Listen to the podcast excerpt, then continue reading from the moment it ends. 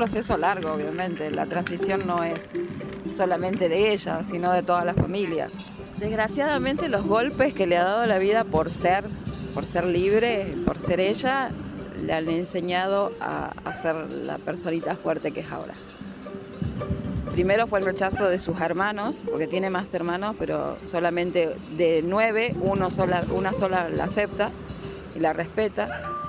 Después está el rechazo de, la familia grande, digamos, la escuela, el rechazo en la escuela y todas esas cosas, obviamente han sido muy duras, muy duras para Tiziana, pero también han ayudado a ser la persona fuerte que ahora dice, no es mi problema, es, el problema es de ellos, que no me aceptan. Bueno, construye paso a paso, claramente. Con el pelo largo, con todo. Pero así, así o sí tiene que haber problemas. Y en la escuela y nomás. No en mi, bueno, en mi familia también, pero no me importa esos problemas. Me importa pasar de eso. Me importa seguir mi futuro. Y la verdad que fue, como ella dice, lo que más le costó fue el pelo largo, porque lo tenía súper cortito.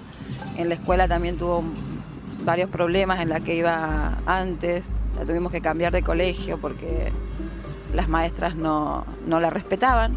La llamaban en masculino, nunca cambiaron al femenino o la trataban en masculino delante de mí.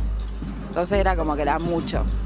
Ya teniendo un documento, no, no, no entendían, no tenían absoluta empatía las maestras con respecto a lo que estaban viviendo y lo rechazaban, obviamente. Entonces hice toda una movida también mediática y a nivel de denuncias y todo para que me la cambiaran de escuela. La escuela me tratan que yo soy una mujer y sí o sí soy una mujer. No soy ni trans, no, solo mujer. Así me tratan en esa escuela.